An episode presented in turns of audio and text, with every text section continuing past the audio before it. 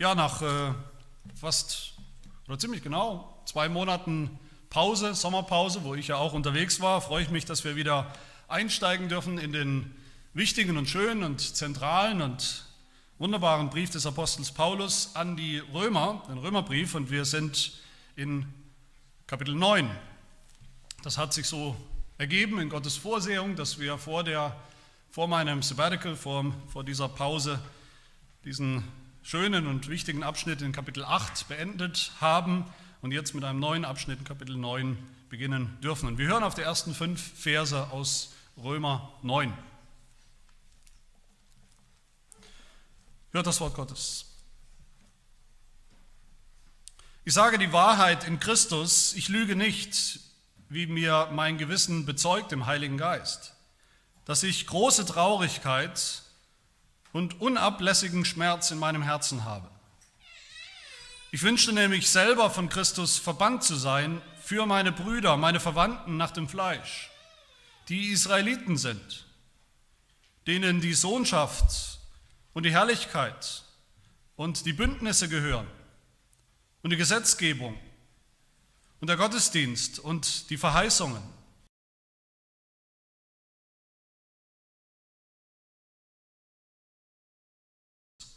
der über alles, über alle ist, hochgelobter Gott in Ewigkeit.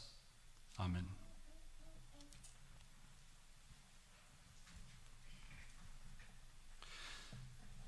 Wie gesagt, ich freue mich, dass wir wieder einsteigen können in diesen Brief, in diese Predigtreihe über den Römerbrief und in diesen neuen Abschnitt, diese Kapitel 9 bis 11 aus dem Römerbrief, die ja auch wieder eine neue und wichtige Einheit bilden. Und dieser neue Abschnitt, wie wir auch gerade schon gelesen haben, wie viele sicherlich wissen, wenn Sie den Römerbrief schon mal gelesen haben, wenn nicht, ist es höchste Zeit, das mal vielleicht heute Nachmittag zu tun, gerade auch begleitend zu dieser Predigtreihe.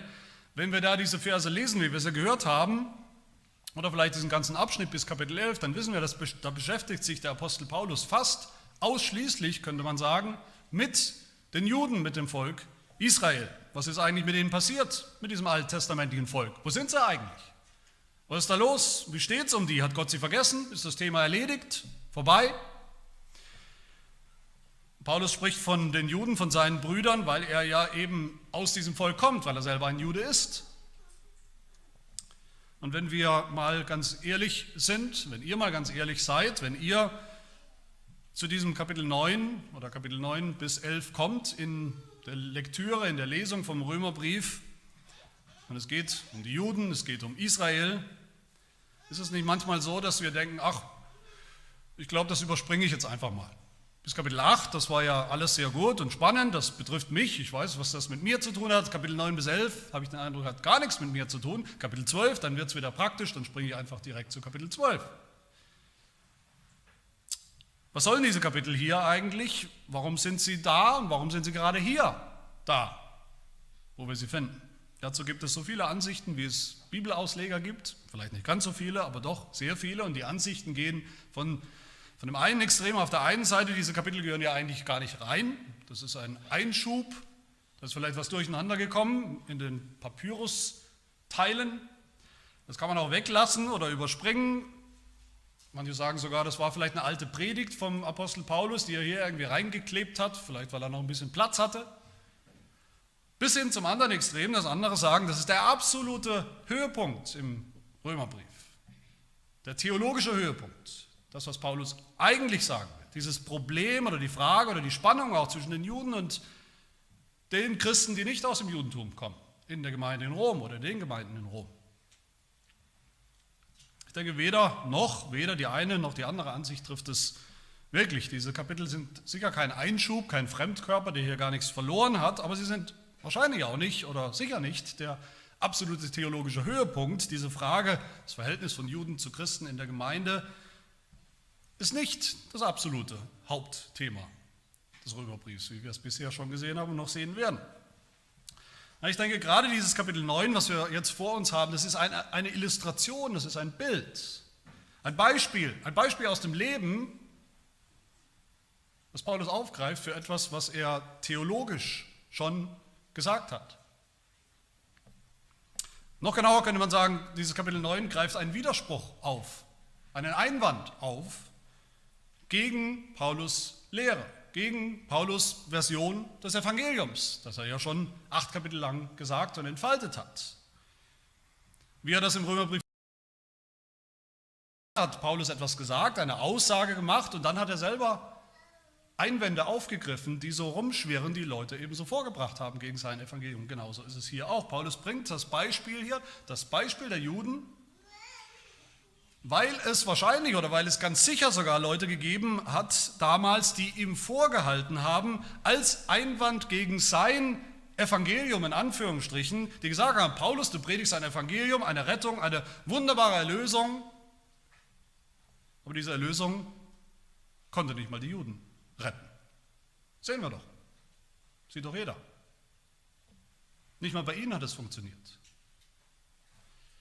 Nicht mal bei ihnen ist das Evangelium angekommen. Und diese Leute haben ja recht die, mit diesem Einwand. Die Frage, diese Frage stellt sich ja hier, die stellt sich ganz massiv. Das ist wirklich eine Krise, um die es hier geht und die der Apostel Paulus hier anspricht. Hat Paulus nicht selber gesagt, vollmundig gesagt, vom Anfang an des Römerbriefs gesagt, meine allerersten Verse hat Paulus gesagt, das ist nichts anderes als das Evangelium aus dem Alten Testament schon. Da habe ich es her. Im zweiten Vers, in der Einleitung im Römerbrief, das Evangelium hat Paulus gesagt, dass Gott zuvor schon verheißen hat in den Heiligen Schriften durch seine Propheten, den Israeliten schon verheißen hat, den Israeliten schon gesagt hat, ihnen galt es schon. Hat Paulus nicht auch lauthals verkündigt, in Vers 16, Römer 1, Vers 16, diesem bekannten Vers, ich schäme mich des Evangeliums von Christus nicht, denn es ist Gottes Kraft zur Errettung für jeden, der glaubt, zuerst für den Juden und dann erst für alle anderen. Hat er es nicht immer wieder gesagt im Römerbrief? Den Juden zuerst, den Juden zuerst, den Juden zuerst. Natürlich hat er das gesagt und natürlich muss das so sein. Die Juden sind nun mal die Vorhut gewesen. Damit hat Gottes Geschichte angefangen, seine Erlösungsgeschichte hat so angefangen, dass Gott sich ein Volk auserwählt hat, aus allen möglichen Völkern der Welt, um was zu tun? Um an diesem einen kleinen, mickrigen Volk ein großes Exempel zu statuieren. Zu zeigen, was er vorhat, zu zeigen, was er tun will und was er tun kann. Seine Erlösung. Israel war sein eigenes, kostbares, auserwähltes Volk, sein Augapfel, sein Ein und Alles von Anfang an. Deuteronomium 7 haben wir gerade gehört, ein heiliges Volk für den Herrn, deinen Gott. Dich hat der Herr, dein Gott, aus allen Völkern der Welt, die auf Erden sind, damit du ein Volk des Eigentums seist. Den Juden zuerst, Israel zuerst, hat Gott das Heil angekündigt und versprochen. Und jetzt ist es nicht so, wenn Paulus ehrlich ist, muss er zugeben. Man muss ja zugeben, dass dieses ganze große, jahrtausendealte Projekt Israel gescheitert ist, kläglich gescheitert ist. Und ist das nicht der Beweis, dass Gottes Heilsplan, sein großer Heilsplan, völlig hinfällig ist?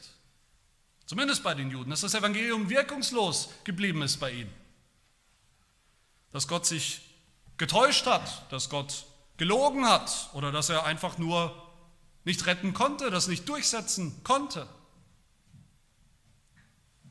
Und wäre das nicht auch wirklich ein großes Problem?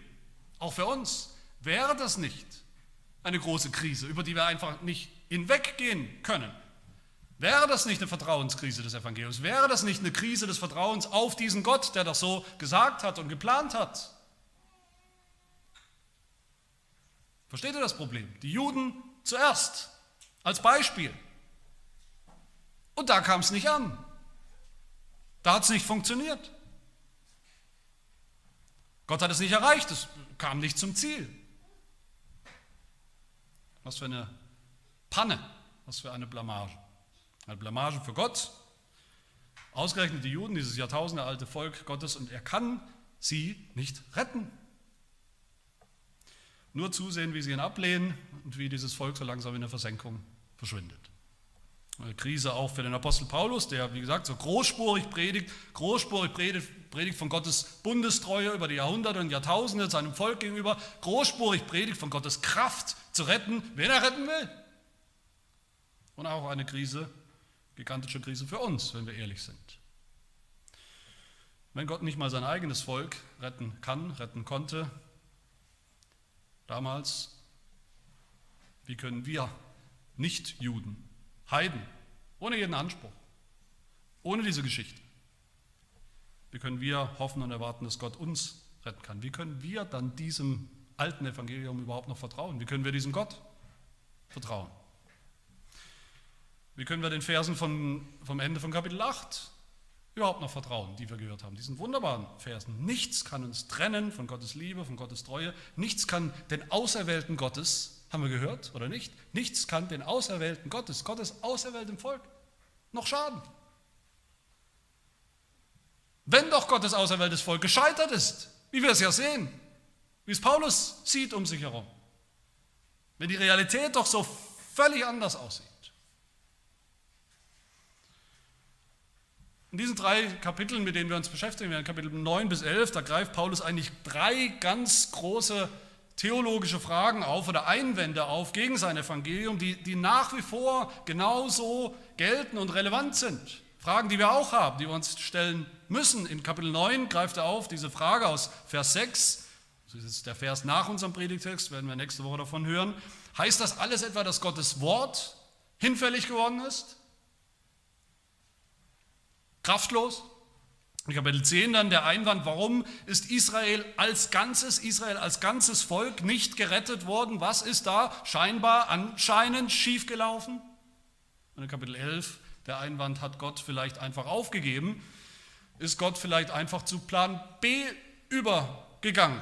Weil Plan A ganz offensichtlich nicht funktioniert hat. Der Plan A mit dem Volk Israel hat nicht funktioniert, also kommt eben Plan B, die Kirche, die Gemeinde. Ich denke, ihr seht oder ich hoffe, ihr seht und spürt, diese Kapitel sind kein netter, interessanter, historischer Einschub zur Israel-Frage, zur Frage, was ist denn eigentlich mit den Juden so los heute oder damals. Das sind Fragen, die uns alle angehen, die wir stellen, uns stellen manchmal, die wir uns stellen müssen. Und die auch Ungläubige übrigens manchmal stellen. Das sind Fragen, die unseren Glauben stärken können oder die unseren Glauben völlig unterwandern können. Je nachdem, wie gut und richtig wir diese Kapitel verstehen oder auch nicht. Also schauen wir uns an, wie Paulus reagiert auf diesen Vorwurf, auf diesen Einwand gegen sein Evangelium. Nämlich zuerst mit einer sehr, sehr tiefen und sehr persönlichen Traurigkeit. Erinnert ihr euch noch, das ist zwei Monate her, trotzdem erinnert ihr euch noch an das Ende von Kapitel 8, an die Töne von diesem großen Finale, wie wir es genannt haben, die, die Jubelklänge des Apostels Paulus über die absolute Gewissheit, die absolute Sicherheit des Heils. Die Gewissheit, dass das Evangelium, dass Gott zum Ziel kommt. Dieses große Crescendo, wie wir gesagt haben, diese lauten Fortissimo-Schlussakkorde am Ende von Kapitel 8 mit Pauken und Trompeten. Und hier für uns waren jetzt zwei Monate dazwischen, aber in Wirklichkeit ist ein Vers dazwischen. Hier heute ein völlig anderer Paulus. Wie ausgewechselt.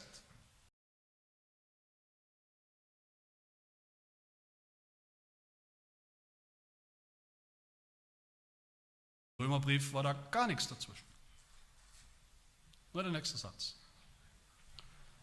Ich sage die Wahrheit in Christus. Ich lüge nicht, wie mir mein Gewissen bezeugt im Heiligen Geist. Das ist eine Art Schwur. Paulus schwört, dass es wirklich wahr ist. So wichtig ist das. Und was schwört er, was bezeugt er? Dass ich große Traurigkeit habe und unablässigen Schmerz in meinem Herzen wegen meiner Verwandten, der Juden, weil sie fast alle verloren sind. Nicht glauben. Das ist, könnte man sagen, als würde der, der große Dirigent, der Maestro, den wir gerade noch gehört haben von Kapitel 8, direkt nach dem grandiosen, strahlenden Schlussakkord vom Podium steigen, Wie ein geschlagener Hund, während das Publikum noch tobt mit Applaus, geht er runter in die Ecke und fängt bitterlich an zu weinen. Warum? Warum ist er so enttäuscht und traurig? Er ist nicht traurig und enttäuscht mit Gott. Das werden wir sehen im, im ganzen Kapitel, in diesen ganzen drei Kapiteln. Er klagt Gott nicht an, weil die Juden nicht glauben als Volk. Er wird gleich aufzählen, Paulus, was die Juden nach wie vor alles an Privilegien haben, was Gott ihnen alles gegeben hat. An Gott liegt es nicht, das weiß Paulus.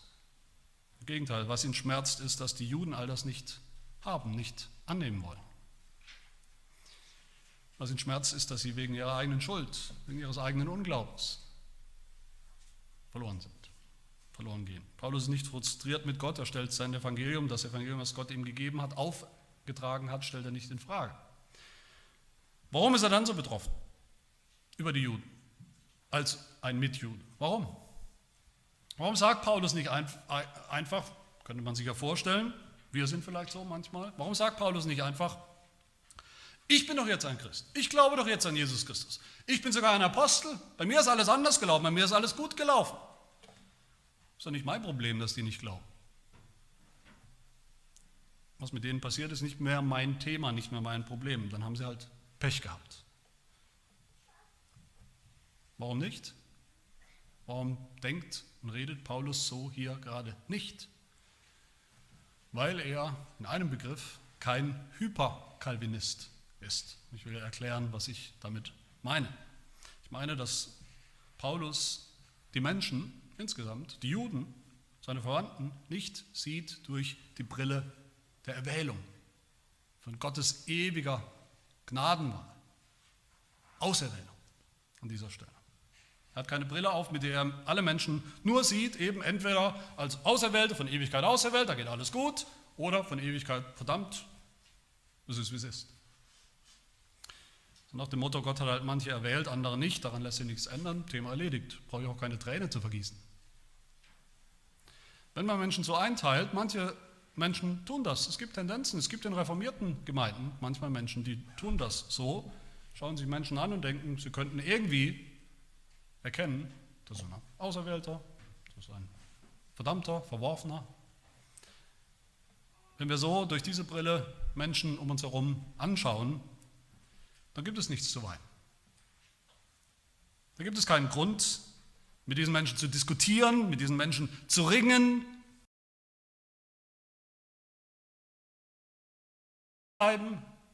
zu ringen im Gebet für sie,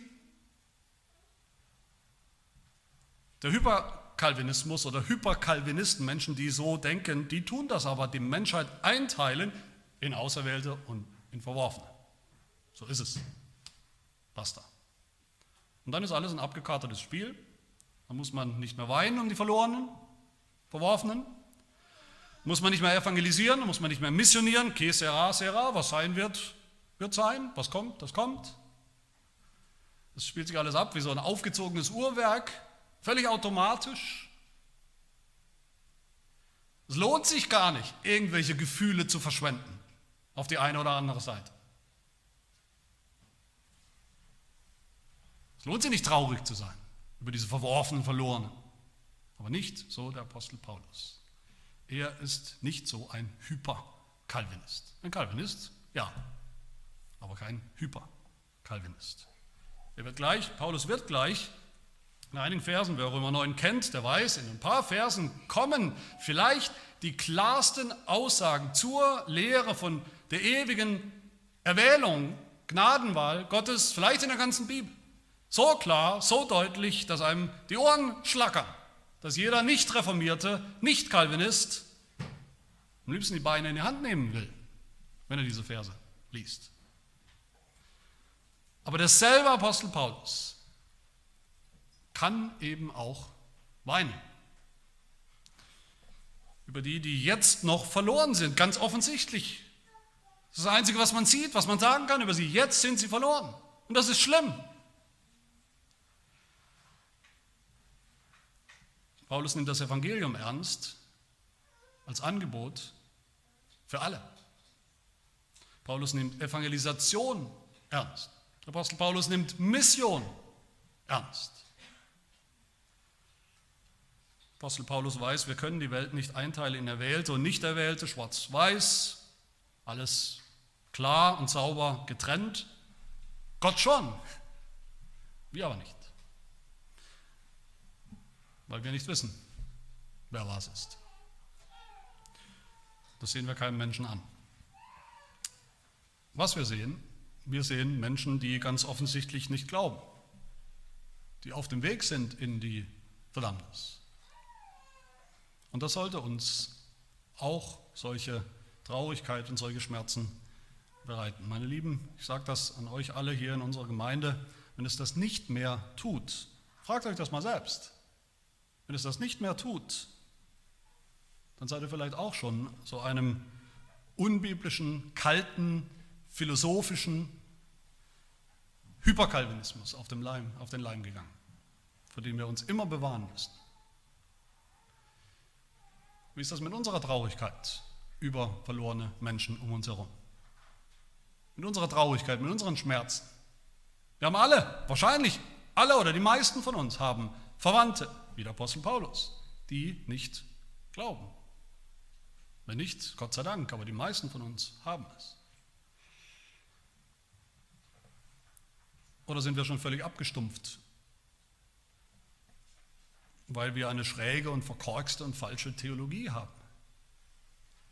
Eine Theologie, die uns vielleicht bequemer ist, weil wir dann nicht mehr raus müssen, weil wir dann nicht mehr evangelisieren müssen, weil wir dann nicht mehr den Mund aufmachen müssen, weil wir dann nicht mehr bekennen müssen, uns bekennen müssen zu Jesus Christus, weil wir nicht mehr vom Evangelium reden müssen. Weil doch angeblich sowieso alles kommt, wie es kommen wird. Es ist ein riesiges Schicksalsspiel. Wer diese Traurigkeit nicht mehr kennt, wer diese Traurigkeit nicht kennt, der kennt auch nicht die Erwählungslehre des Apostels Paulus, die ja kommen wird. Der hat sie nicht verstanden. Aber was genau ist der Grund, warum der Apostel Paulus so traurig ist? Das ist mein zweiter Punkt. Er sagt es uns in Vers 3.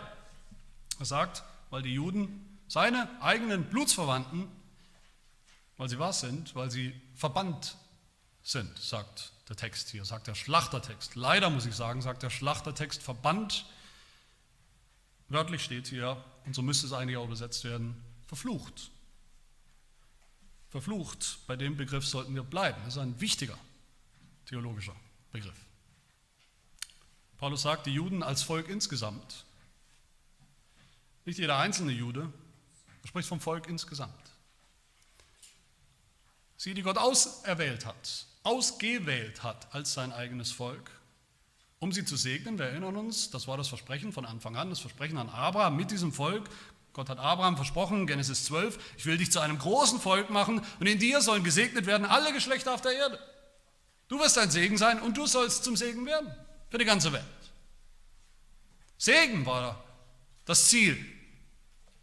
Und dieses Volk steht jetzt unter Gottes Fluch. Das bedeutet nichts weniger, als dass sie diesen uralten, Jahrhunderte, Jahrtausende alten Status als Volk Gottes verloren haben. Ihre Auserwählung als Volk Gottes war ja immer daran geknüpft, dass sie eben glauben an ihren Gott, dass sie ihm vertrauen, mit ihm unterwegs sind, dass sie auf den Erlöser, den Messias hoffen und vertrauen. Aber das tun sie nicht. Im Gegenteil, Sie wollten ihn immer loswerden, sie wollten ihn nicht haben.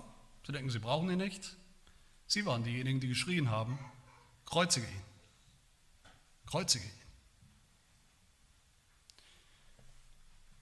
Okay, wir wissen, im Großen und Ganzen haben sie nicht geglaubt, haben die Juden nicht geglaubt, als Volk insgesamt. Aber warum, Paulus, warum muss man deshalb gleich so extrem werden?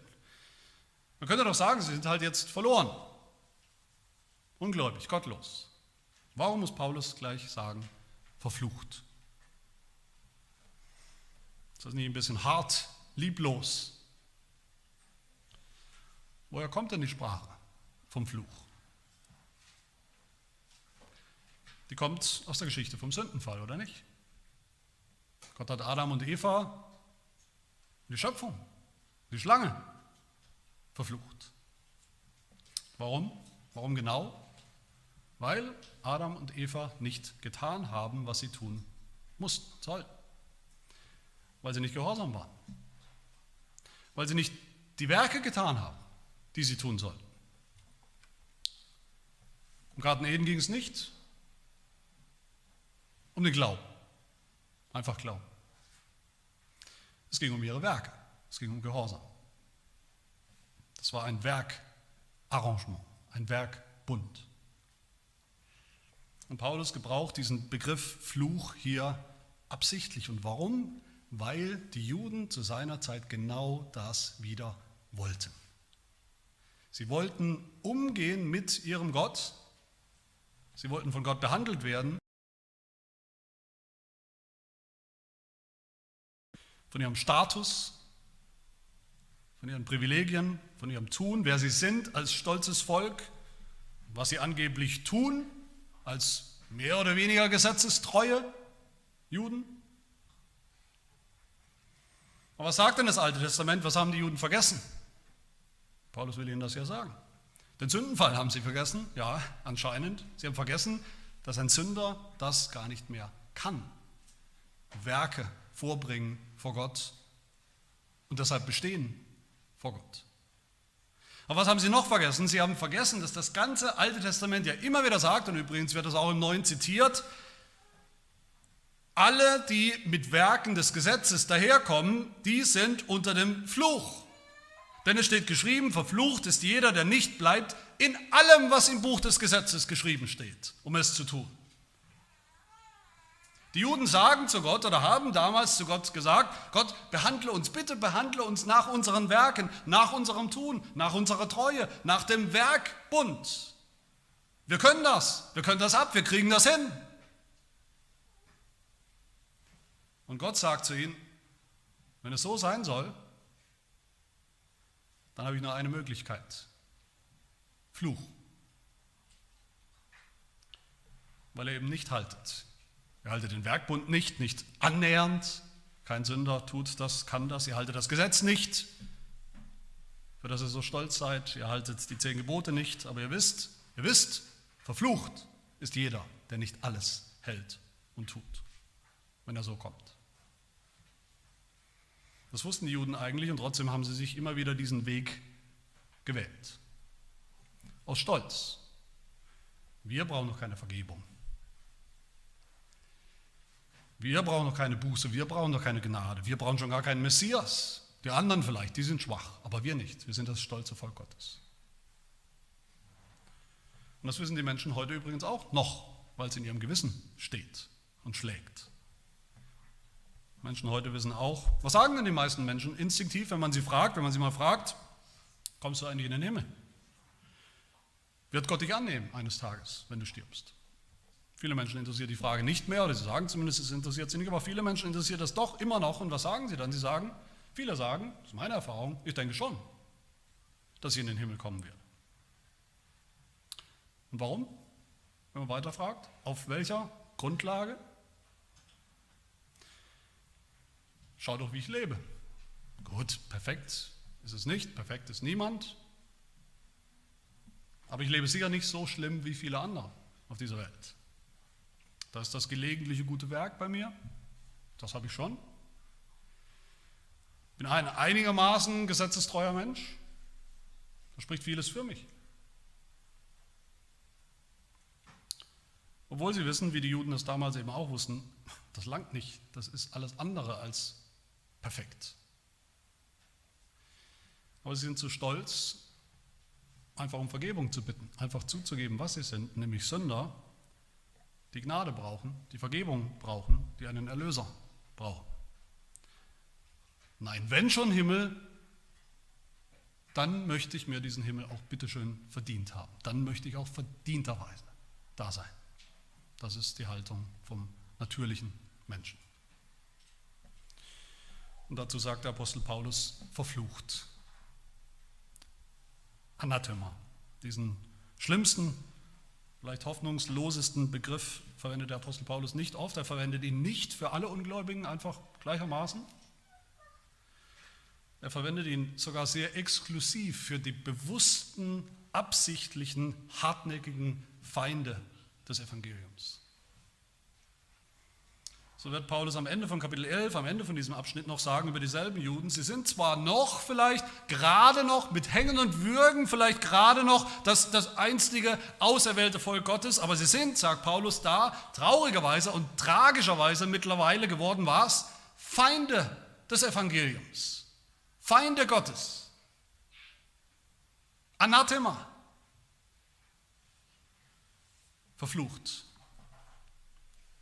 Und all das sind die Juden geworden, nicht weil Gott nicht gut zu ihnen gewesen wäre, nicht aus irgendeinem Mangel, sondern im Gegenteil, das sind sie geworden trotz all der wunderbaren Privilegien, die sie hatten und noch haben zur Zeit des Apostels Paulus. Und das ist mein dritter Punkt, die Privilegien Israels. Paulus erinnert uns hier in ganz kurzer Abfolge, in, in, in diesen kurzen Schlaglichtern erinnert er uns eigentlich an die ganze Geschichte des Volkes Israel, die besonderen Vorzüge und Privilegien, die die Juden hatten, die nur die Juden hatten unter allen Völkern in dieser Welt. Zehn Privilegien zählt er auf, die Gott ihnen und nur ihnen gegeben hat in seiner Gnade, aus Liebe, damit sie an ihn glauben, damit sie ihm vertrauen, jeden Tag ihres Lebens, damit sie den Messias, damit sie gerettet werden und gerettet bleiben.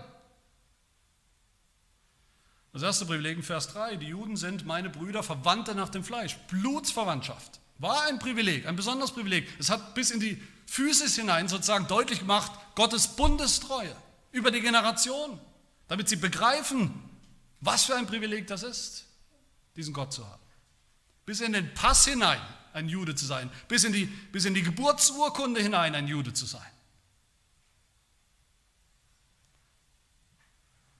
Das zweite Privileg, Vers 4, sie sind doch die Israeliten. Paulus nennt sie, vorher im Römerbrief nennt er sie immer wie die Juden. Hier nennt er sie plötzlich wieder die Israeliten, um anzuknüpfen, ganz bewusst an die Geschichte des Alten Testaments, woher sie kommen. Woher sie kommen. Sie zu erinnern, ihr seid doch dieses einzige, dieses auserwählte Volk, auf der, das einzige Volk auf der ganzen Erde in der Geschichte, zu dem Gott jemals gesagt hat, ihr seid mein Volk, ich bin euer Gott. Was für ein Privileg. Ein Privileg, das sie tragischerweise gerade dabei sind, völlig zu verlieren. Das dritte Privileg, Paulus sagt, ihnen gehört die Sohnschaft. Oder wörtlich die Adoption. Wir erinnern uns vielleicht, wir haben davon gehört, Kapitel 8, von der Adoption als Söhne, als Kinder Gottes. Unsere Adoption als wahre geistliche Kinder Gottes, die jeder bekommt und hat im Glauben an Jesus Christus. Aber das ist was anderes, von dem Paulus hier spricht. Er meint nicht die Annahme als wahre geistliche Kinder. Er spricht davon, wie Gott sein Volk ausgesucht und ausgewählt hat, sein Volk. Adoption als Sohn Gottes. Wie er zu Mose gesagt hat im Exodus, Exodus 4, du sollst zum Pharao sagen, so spricht der Herr, Israel ist mein erstgeborener Sohn. Darum sage ich dir, lass meinen Sohn ziehen, damit er mir dient. Das Volk Israel war der Sohn Gottes, ein Sohn Gottes. Sie hatten die Sohnschaft. Gott hat Israel als sein Volk, sein Volk als seinen Sohn bezeichnet. Warum?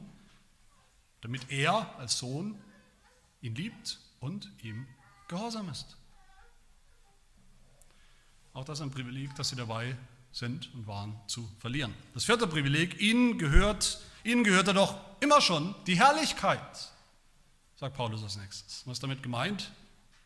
Die Wolke der Herrlichkeit, die Gegenwart Gottes in Israel. Der allgegenwärtige Gott war besonders und exklusiv gegenwärtig in der Wolke, in seiner Gegenwart, in der Stiftshütte, im Tempel, unter seinem Volk, unterwegs als Wolke mit seinem Volk, hat sie geführt in die Freiheit, ins, ins äh, gelobte Land geführt. Die Herrlichkeit.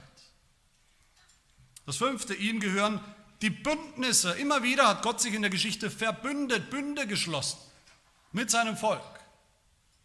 Als bräuchte er das, braucht er nicht. Aber immer wieder deutlich zu machen, wo sein Volk untreu geworden ist, den Bund gebrochen hat, war er doch treu und hat seinen Bund immer wieder, immer wieder erneuert. Er war treu, auch wenn sein Volk ständig untreu geworden ist. Auch das ist ein Privileg. Das sechste Privileg, ihnen gehört das Gesetz, sagt Paulus, die Gesetzgebung. Und damit meint er nicht an dieser Stelle das Gesetz als Last, als Fluch, als das, was sie ständig anklagt. Damit meint er das Gesetz, wie Gott es ihnen, seinem Volk, als Privileg gegeben hat, als gute Lebensregel ursprünglich gegeben hat, damit sie nach diesem Gesetz leben und dadurch leben. Es tun und leben. Das siebte Privileg, Paulus sagt, ihnen gehört der Gottesdienst. Sie allein wussten ganz genau, wer Gott ist und wie man ihn anbeten soll. Und Gott hat ihnen gedient im Gottesdienst, durch die Mittel, die er ihnen gegeben hat für den Gottesdienst, wie er sie vorgeschrieben hat. Das Allerwichtigste natürlich das ganze System des Opfers. Durch diese Opfer hat Gott ihnen echte Vergebung zugesprochen und hatten sie auch, wenn sie geglaubt haben. Das achte Privileg, sie hatten die Verheißungen Gottes. Angefangen natürlich mit der Verheißung, mit dem Versprechen an Abraham, die Verheißung der Gnade, die Verheißung des Segens. Anderes Wort für Evangelium.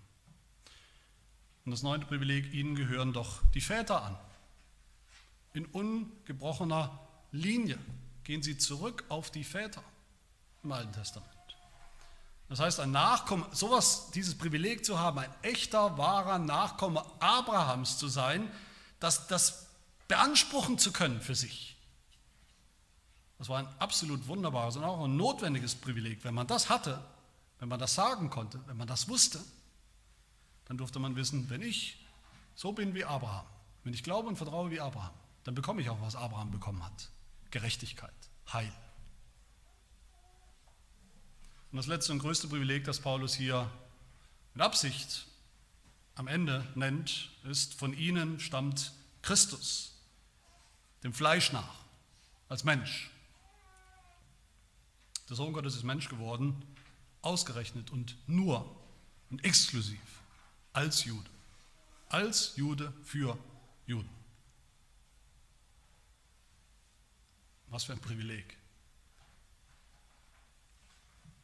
Wie der Apostel Paulus schon im dritten Vers des Römerbriefs gesagt hat, Christus ist hervorgegangen aus dem Samen Davids nach dem Fleisch. So und nur so ist es gekommen und konnte es kommen. Aber hier müssen wir genau hinschauen, bei diesem letzten Punkt, bei diesem letzten Privileg, hier ändert sich nämlich alles, auch in der Formulierung. Ja, das war ein Privileg, der Messias, der Erlöser, durch den Gott retten wird, der stammt von ihnen ab nach dem Fleisch, der war einer aus ihrer Mitte, der war ein wahrer Jude. Aber diesmal sagt Paulus nicht, ihnen gehört, wie die ganze Zeit in der Liste. Er sagt nicht, ihnen gehört Christus. Christus gehört ihnen nicht. Christus ist nicht nur ein Mensch, sagt Paulus, sondern auch hochgelobter Gott in Ewigkeit. Amen. Er gehört Gott. Gott gehört Gott. Und er gehört denen, die an ihn glauben. Das ist das größte Privileg natürlich, das Paulus hier als letztes nennt. Das ist das allergrößte Privileg, dass Gott ihnen seinen Messias gesandt hat, in ihrer Mitte. Aber es ist gleichzeitig die aller, aller schlimmste Anklage gegen diese Juden, die Israeliten. Obwohl der Messias in ihre Mitte gekommen ist, der alles ändert, die ganze Situation ändern kann für sie haben sie nicht bekommen, weil sie nicht haben wollten. Er gehört nicht ihnen. Und damit gehört der hochgelobte Gott in Ewigkeit nicht mehr ihnen, ist nicht mehr ihr Gott.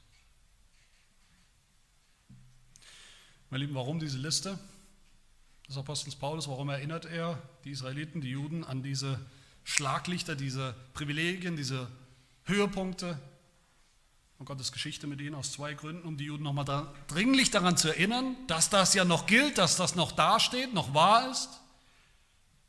Ein Privileg, was sie noch haben, gerade noch, aber dann auch, um sie anzuklagen. All diese Privilegien haben sie verspielt oder sind sie dabei zu verspielen.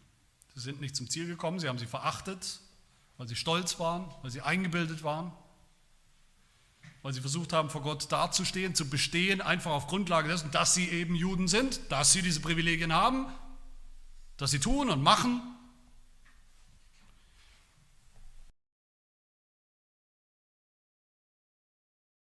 gebraucht haben, klagt er sie an. Das ist eine Warnung, keines dieser Privilegien, dieser wunderbaren geistlichen Privilegien, zehn, die Paulus hier nennt, keines davon, und auch nicht alle zusammen, sind irgendein Automatismus. Nach dem Motto, wer das hat, naja, wer schon diese Privilegien hat, naja, bei dem muss doch alles automatisch gut sein mit Gott und Gott mit ihm. So haben die Juden gedacht. So haben die Juden gedacht. Nein, diese Privilegien hatten immer schon nur ein einziges Ziel, nämlich dass die Juden erkennen, dass Gott ihnen so gnädig ist, wie er das ist, gnädig sein will, weil sie Sünder sind, weil sie seine Gnade brauchen, weil sie seinen Erlöser brauchen, weil sie Vergebung brauchen. Und weil Gott sie retten will, durch seinen Messias, durch Jesus Christus, den menschgewordenen Sohn Gottes. Und weil sie den ausgeschlagen haben, sind alle anderen Privilegien auch hinfällig geworden.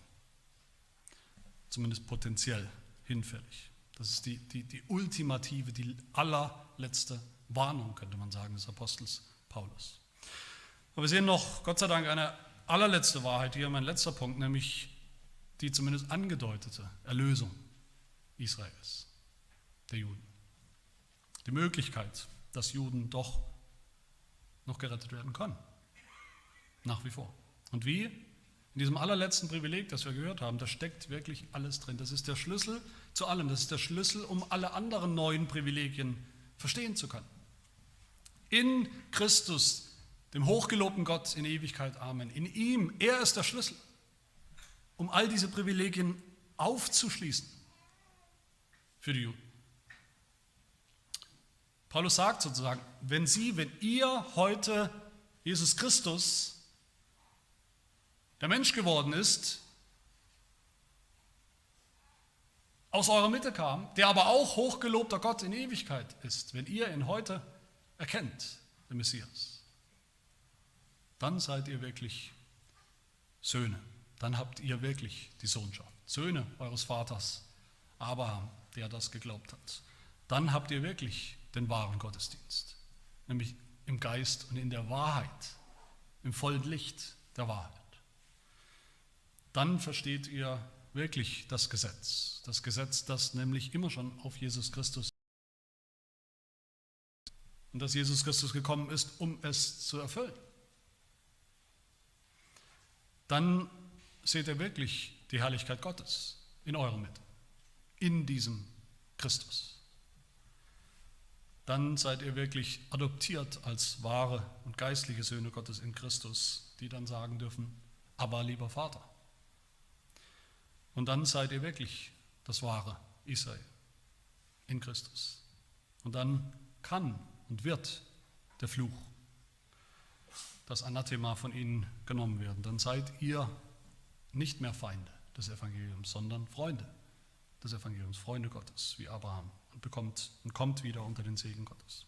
Ich weiß nicht, ob ihr es gesehen habt, ähm, das Evangelium ist wirklich unfassbar klar hier in diesen Versen. Christus ist da, Christus steht da. Gott hat ihn versprochen und verheißen und er ist gekommen. Keine Frage. Der Erlöser ist da, steht in ihrer Mitte sozusagen. Er ist genau dafür gekommen, Jesus Christus ist genau dafür gekommen, wie wir immer wieder hören, für die verlorenen Schafe des Hauses Israel ist er gekommen. Für sie, für euch, sagt Paulus. Jesus Christus ist, wie wir auch bis zum Ende seines Lebens sehen, er ist der wahre König der Juden, wenn man ihn wirklich erkennt im Glauben. An ihm entscheidet sich alles. Wer ihn hat, wem er gehört durch den Glauben, der ist gerettet. Und wer diesen Christus nicht hat, nicht braucht, wer ihn verwirft, wer auf seine eigenen Werke, auf seine eigenen Privilegien pocht, der ist verflucht. Und alles entscheidet sich an Christus, sagt Paulus. Aber Paulus sehen wir auch hier, er leidet um seine Verwandten, um seine Mitjuden, leidet, er, er fleht, er ringt mit ihnen, er kämpft. Er geht so weit, dass er sagt in Vers 3, ich wünschte, wenn es ginge, wünschte ich selbst von Christus verflucht zu sein. Ich verflucht zu sein. Für sie, sagt er. Hyper in Griechisch Das Wort kennen wir. An ihrer Stelle. Die einzige andere Stelle in der ganzen Bibel, wo das genau so gesagt wird, dass jemand bereit ist, verflucht zu sein, zu werden, für andere, hyper, an ihrer Stelle, damit sie es nicht müssen.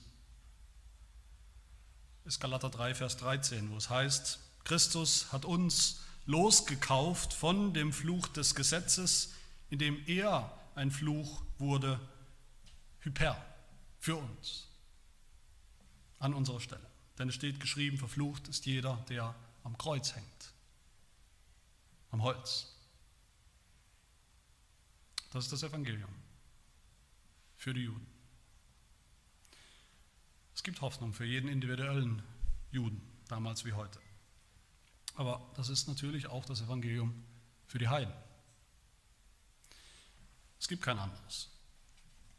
Paulus sagt an anderen Stellen in seinen Briefen, jede andere Version des Evangeliums ist was? Verflucht. Anathema. Wenn wir mit unseren mickrigen Werken kommen vor Gott, Anathema. Wenn wir uns auf irgendwelche christlichen Privilegien berufen wollen, Anathema. Aber wenn wir Christus haben im Glauben, wisst ihr was? Dann dürfen wir durch diese Liste der Privilegien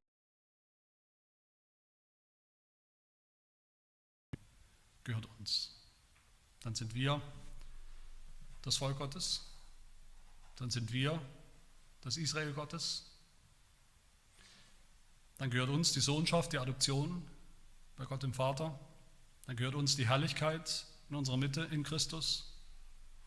Dann gehört uns der Bund, dann gehört uns das Gesetz, das gute Gesetz, dann gehört uns der Gottesdienst. In ihm sind alle Verheißungen Gottes. Ja und Amen. Lasst uns traurig sein mit dem Apostel Paulus über alle noch verlorenen Juden.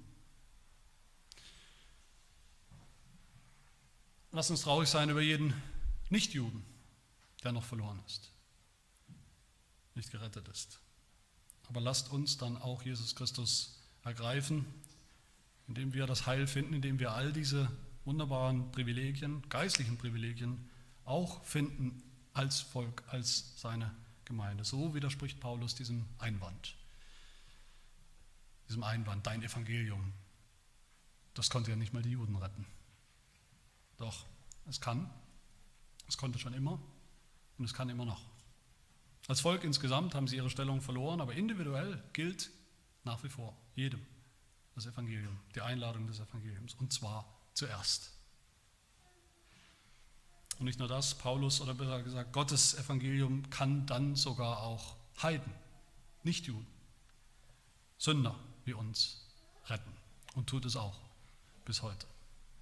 Denn es ist, wie Paulus sagt, gesagt hat und sich beweist, hunderttausendfach, immer wieder neu. Dieses Evangelium ist Gottes Kraft zur Errettung für jeden, der glaubt. Zuerst für den Juden, dann auch für Nichtjuden. Amen. Wir beten. Herr unser Gott, unser Vater, wir danken dir für deine grandiose, wunderbare Geschichte mit deinem Volk Israel, diese großartige Erlösungsgeschichte, diese Bundesgeschichte, Geschichte deiner Treue, deines Versprechens und deiner Gnade und auch der Erfüllung deines Versprechens. Und auch wenn dieses Volk gewissermaßen ausgedient hat in seiner besonderen Rolle als ethnisches, als nationales Volk, dieses Kapitel der Geschichte, so hast du doch deine Verheißung, dein Evangelium nicht völlig von ihnen genommen. Auch heute dürfen sie sich wenden an den Messias und gerettet werden. Wir danken dir vor allem, dass wir darin auch unsere Geschichte sehen und erkennen dürfen. Die Gewissheit, dass dein Heil, dein Evangelium in Jesus Christus absolut fest dasteht, absolut zuverlässig ist, dass dein Wort nicht hinfällig geworden ist, dass deine Auserwählten gerettet werden, dass wir mit ihnen gerettet werden, jeder einzelne von deinen Auserwählten. So hilft, dass wir nicht wie die Juden insgesamt damals uns auf unsere Werke berufen, eine vermeintliche eigene selbstgemachte Gerechtigkeit stützen, sondern dass wir ganz ruhen in der Gerechtigkeit, die du uns bereitgestellt hast im Messias, in Jesus Christus, der allein das Gesetz gehalten hat, alles getan hat, was du forderst. Und du schenkst uns seine Gerechtigkeit. Hilf, dass wir nicht vertrauen oder bauen auf irgendwelche Privilegien, die du uns gegeben hast in der Gemeinde, sondern dass sie uns alle hinführen, was ihr Ziel ist, hinführen auf Jesus Christus, indem sie ihren Sinn und ihre Erfüllung und ihr Ziel haben. Er gibt uns Traurigkeit ins Herz über jeden, der noch ohne dich lebt, ohne Hoffnung lebt in der Welt, ohne Evangelium lebt, gerade unter unseren Verwandten. Und gib uns den Mut, dass wir ihnen auch bringen, was uns selbst gerettet hat. Das Evangelium von Jesus Christus, der über alle ist. Hochgelobter Gott in Ewigkeit. Amen.